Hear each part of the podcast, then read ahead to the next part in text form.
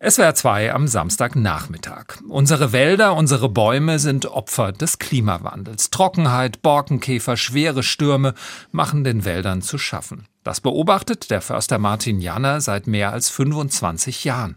Wir haben nicht mehr viel Zeit. Wir müssen jetzt handeln. So beschreibt der Förster des Jahres in seinem Buch Der Wald der Zukunft, wie sich die Klimaveränderung auswirkt und mit welchen Maßnahmen wir den Wald widerstandsfähig machen können. Hallo, Herr Jana. Ja, hallo, Herr Brock. Förster des Jahres sind Sie geworden. Wie wird man das? Nach welchen Kriterien? Naja, es ist keine Olympiade. Man bewirbt sich darum und wird aus einem Gremium, das sich aus unterschiedlichen Verbänden zusammensetzt, ausgewählt und kommt unter die ersten drei und dann entscheidet ein Online-Voting. Ihr Waldrevier liegt auf der Rheinhöhe nahe des Loreleifelsens in Rheinland-Pfalz. Wie geht's Ihrem Wald dort denn? Sie haben ja geschrieben, ein Fünftel der von Ihnen betreuten Waldfläche ist seit 2018 wegen Trockenheit und Hitze zerstört worden. Ja, so kann man das sagen. Und mittlerweile beobachte ich halt eben, wie viele meiner Kollegen im Land, dass auch die Buche und die Eiche unter der klimatischen Veränderung hm, große Schwierigkeiten hat. Insbesondere die Buche macht uns große Sorgen.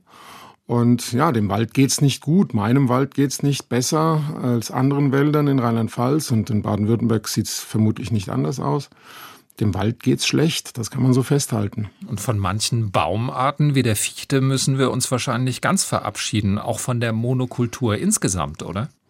Davon müssen wir uns verabschieden und da muss ich auch mal eine Lanze für meine Kolleginnen und Kollegen brechen. Davon haben wir uns auch schon vor Jahren verabschiedet. Wir haben vor Jahren schon begonnen, Monokulturen oder Reihenbestände, sagen wir Forstleute, in Mischbestände umzuwandeln. Wir haben begonnen, Laubholz unter die Fichte zu pflanzen.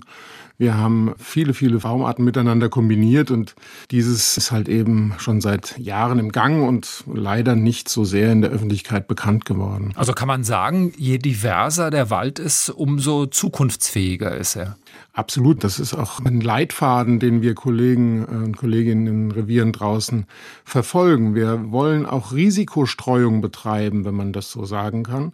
Wir wollen möglichst viele Baumarten in den Wäldern etablieren, um dann auch unseren Nachfolgerinnen und Nachfolgern eine Chance zur Auswahl geben zu können und zu beobachten, wie die verschiedenen Baumarten mit der klimatischen Veränderung tatsächlich zurechtkommen. Das heißt, Sie greifen da auch gerne auf nicht heimische Baumarten zurück. Ja, mit dem gerne zurückgreifen ist das ja so eine Sache. Wir gucken schon, wo wir die Baumarten herholen und verlassen uns da auch sehr auf die forstwissenschaftlichen Untersuchungen, die momentan mit Hochdruck auch betrieben werden. Und meine Blickrichtung geht über den Alpenkamm im mediterranen Raum weil wir wissen, dass die Baumarten, die jetzt im mediterranen Raum wachsen, mit unseren jetzt heimischen Baumarten hier sehr häufig schon eine Lebensgemeinschaft mal hatten, nämlich während der letzten Eiszeiten. Da war nämlich die Buche und die Tanne nach Süden emigriert. Und es ist gut vorstellbar, dass es damals schon Kombinationen gab, die wir halt eben jetzt hier nach dem galoppierenden Klimawandel imitieren können, im Grunde genommen. Wie sieht denn dann der Wald der Zukunft aus, wie Sie ihn in Ihrem Buch beschreiben? Also wie muss er umgebaut werden? Denn das dauert ja alles viele Jahrzehnte. Was Sie heute pflanzen, werden Sie ja gar nicht mal wahrscheinlich mehr als großen Baum erleben können. Ja, wie sieht der Wald der Zukunft aus? Er muss im Grunde genommen die Angebote, die die Wälder uns heute machen, und die sind durchaus sehr vielfältig. Die müssen wir aufnehmen und an der einen oder anderen Stelle mit mediterranen Arten nochmal etwas unterstützen. Und wir müssen vor allem schauen, was zeigt uns der Wald heute auf dem Wege der Naturverjüngung, was kommt da von alleine und wo nichts kommt, da müssen wir halt eben äh, gestalten, tätig werden und den Wald so in eine möglichst bunte Richtung entwickeln. Und das heißt eben die Diversität pflegen. Heißt das so auch den es. Wald weitgehend in Ruhe lassen oder heißt das noch mehr eingreifen als bisher? Also in Ruhe lassen habe ich so ein kleines Problem, weil die Wälder wissen nichts. Wir wissen, dass sich der klimatische Wandel in einer ungeheuer großen Geschwindigkeit entwickelt hat und ja momentan auch wirklich spürbar ist. Und die Wanderungsbewegung von Baumarten ist eine Sache, die dauert Hunderttausende von Jahren. Und die klimatische Veränderung, die wir momentan erleben, die äh, erleben wir innerhalb von Jahren und Jahrzehnten. Also in einem ganz anderen Tempo, als in dem sich Baumarten in Europa verbreiten oder halt eben auch zurückziehen können. Sprich, wenn wir heute eine Fläche vor uns stehen haben, wo alte Fichte drauf stand, dann kann man gut davon ausgehen, dass da zunächst auch mal wieder junge Fichte steht. Und diese junge Fichte, die da gerade noch so wächst, da wissen wir ganz genau, das ist der falsche Spieler auf dem Feld. Das wird jetzt nichts. Und die ist aber leider in jungen Jahren durchaus sehr konkurrenzstark, weil auch ziemlich stammzahlreich, sagen wir, also sehr viele Individuen. Und da kann es durchaus passieren, dass die Fichten dann kleine Eichen, denen wir eine bessere Prognose erstellen können, in die Enge nimmt und unter Druck nimmt. Und es besteht die große Gefahr, dass die kleinen Eichen und Kirschen und Esskastanien meinetwegen in diesen Fichtenflächen untergehen.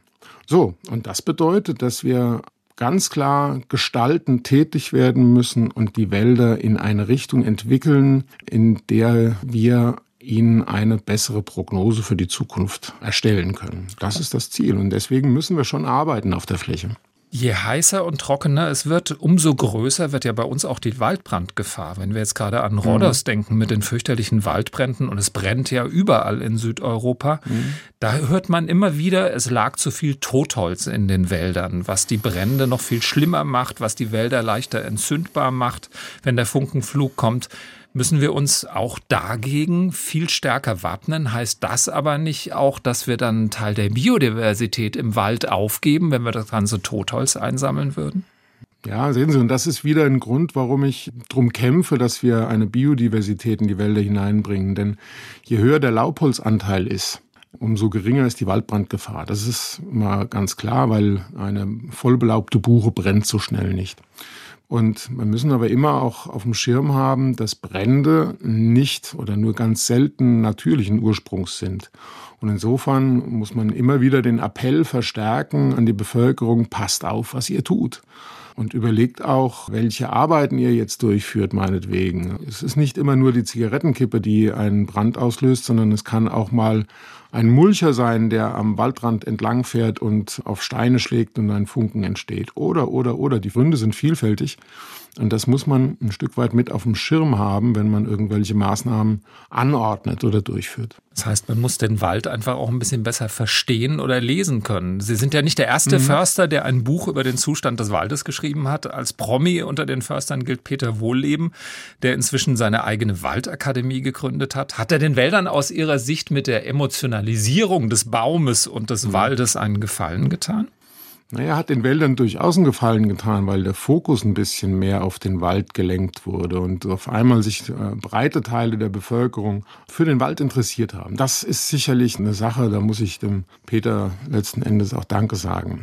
Mit der Emotionalisierung geht er für meine Begriffe ganz klar zu weit. Denn ich kann überhaupt nicht mitgehen, wenn wir über eine Vermenschlichung der Bäume reden. Denn Bäume zu vermenschlichen ist im Grunde genommen auch naja, eine, eine Anmaßung. Also wir können ein Lebewesen, was 150, 180 Jahre in der Landschaft steht, doch nicht auf einmal mit menschlichen Maßstäben emotional in Verbindung bringen. Das geht zu weit. Ich möchte ganz gerne so ein bisschen handwerkliches und fast wissenschaftliches Wissen darunter legen, denn ja, nur was man kennt und was man versteht und was man weiß, kann man nachher auch beurteilen und im besten Falle schützend bewirtschaften. Ihrem Beruf haftet ja immer noch so eine romantische Vorstellung an. Also Forsthaus Falkenau hat da sicher auch ähm, die ZDF-Serie ihren Beitrag dazu geleistet. Aber Sie müssen ja auch wirtschaften, Bäume fällen, Holz verkaufen und müssen wahrscheinlich manchmal auch knallhart kalkulieren. Aber natürlich. Ich betreue ja schließlich nicht einen Wald, der ja irgendwem ist, sondern dieser Wald in unserer Region, wo ich zu Hause bin, gehört den Kommunen. Und das schon sehr, sehr lange. Und die Kommunen legen natürlich einen großen Wert darauf, in vergangenen Jahren zumindest war es so, dass aus ihren Wäldern auch ein Reinertrag fließt, der unmittelbar in die Kasse der Dörfer übrigens einfließt in Rheinland-Pfalz. Und die Dörfer dürfen selbst darüber entscheiden, was sie mit den eingespielten, mit den gewonnenen Geldern anstellen. Also habe ich auch schon mal die Renovierung des Dorfgemeinschaftshauses mit meiner Tätigkeit unterstützt und so weiter und so fort. Also da muss man einfach sehen, wir betreuen das Eigentum des Gemeinwesens, wenn man so will. Und bräuchten wir dann mehr Schutzgebiete, mehr Nationalparks und nur weniger Wirtschaftswald? Ich weiß, die Diskussion im Nationalparks, die wird halt eben sehr emotional auch geführt. Und meine Aussage ist aber durchaus, man kann das eine tun, ohne das andere zu lassen. Das ist nämlich die ganz große Kunst, die wir Forstleute auch gelernt haben. Wir können gleichzeitig Naturschutz betreiben und dennoch Holzwirtschaft betreiben. Ich will Ihnen ein Beispiel nennen. Wir haben einen Buchenwald vor uns stehen und in diesem Buchenwald steht ein Baum, der Höhlen aufweist, wo Spechte schon Löcherin gekloppt haben, wo der rote Milan meinetwegen obendrauf nistet. So einen Baum würden wir natürlich nie im Leben fällen weil dieser Baum bringt uns von seinem Holzwert ohnehin keinen Ertrag mehr. Er ist vermutlich faul und was weiß ich was. Und überdies hat er halt eben eine ganz ungeheuer große Naturschutzwirkung. Wenn nebendran aber ein Baum steht, der bisher noch eine geringe Naturschutzwirkung hat oder eine geringere Naturschutzwirkung und dann ist es für mich vollkommen okay, wenn man den dann verkauft, um der nächsten Generation, die unten im besten Fall schon in Warte- und Lauerstellung steht, etwas mehr Licht zu verschaffen, dass sie heranwachsen kann. Was ist für Sie als Förster, als Waldprofi der schönste hm. Moment im Wald? Wo sind Sie hm. besonders glücklich? Wann? Ach, im Grunde genommen ist es das Frühjahr, wenn auf einmal der Wald von grau-braun auf grün umsteigt. Das geht von jetzt auf gleich, weil dieses immer wieder neue Ergrünen der Wälder, das ist ja ein, ähm, ein Moment, der auch Hoffnung mit sich bringt und der Zuversicht mit sich bringt. Und ich glaube, Zuversicht ist etwas, was wir in der ganz aktuellen Zeit, auch in der politischen und ja, kriegerischen Zeit in Europa, sind wir für jeden Moment der Zuversicht auch sehr dankbar. Und da ist der Wald ein ein zuverlässiger Lieferant, zumindest im Frühjahr. Und das bietet ja auch diese Zuversicht ihr Buch Der Wald der Zukunft, denn es zeigt, dass es geht, den Wald in die Zukunft zu führen. Alle unsere prominenten Gäste im Gespräch in SWR 2 am Samstagnachmittag dürfen sich einen Musiktitel wünschen. Sie waren so ein bisschen zerrissen zwischen Richard Wagner, den Reitermärschen mhm. von German Brass, weil sie ja auch Pferde halten bei sich im mhm. Wald und was ganz was anderem. Was wünschen Sie sich jetzt? Naja, also Billy Idol ist dann für mich irgendwie schon was Wichtiges, weil ich bin 69 geboren und da ist das ein Stück, was meine Jugend auch entgegenkommt und was man immer noch gerne hört. Und ja, so ein bisschen Rebell, ja, bin ich vielleicht auch und vielleicht an der einen oder anderen Stelle auch mal ein Querdenker. Äh, ganz bewusst sage ich das Wort. Es ist negativ besetzt mittlerweile, aber es ist vielleicht auch lohnend, wenn der eine oder andere auch mal ein bisschen querer denkt. Und ja, deswegen ein Lied über einen Rebell. Vielen herzlichen Dank, Martin Jana, Förster des Jahres und Autor des Buchs Der Wald der Zukunft und viel Erfolg bei Ihrer Arbeit. Vielen herzlichen Dank.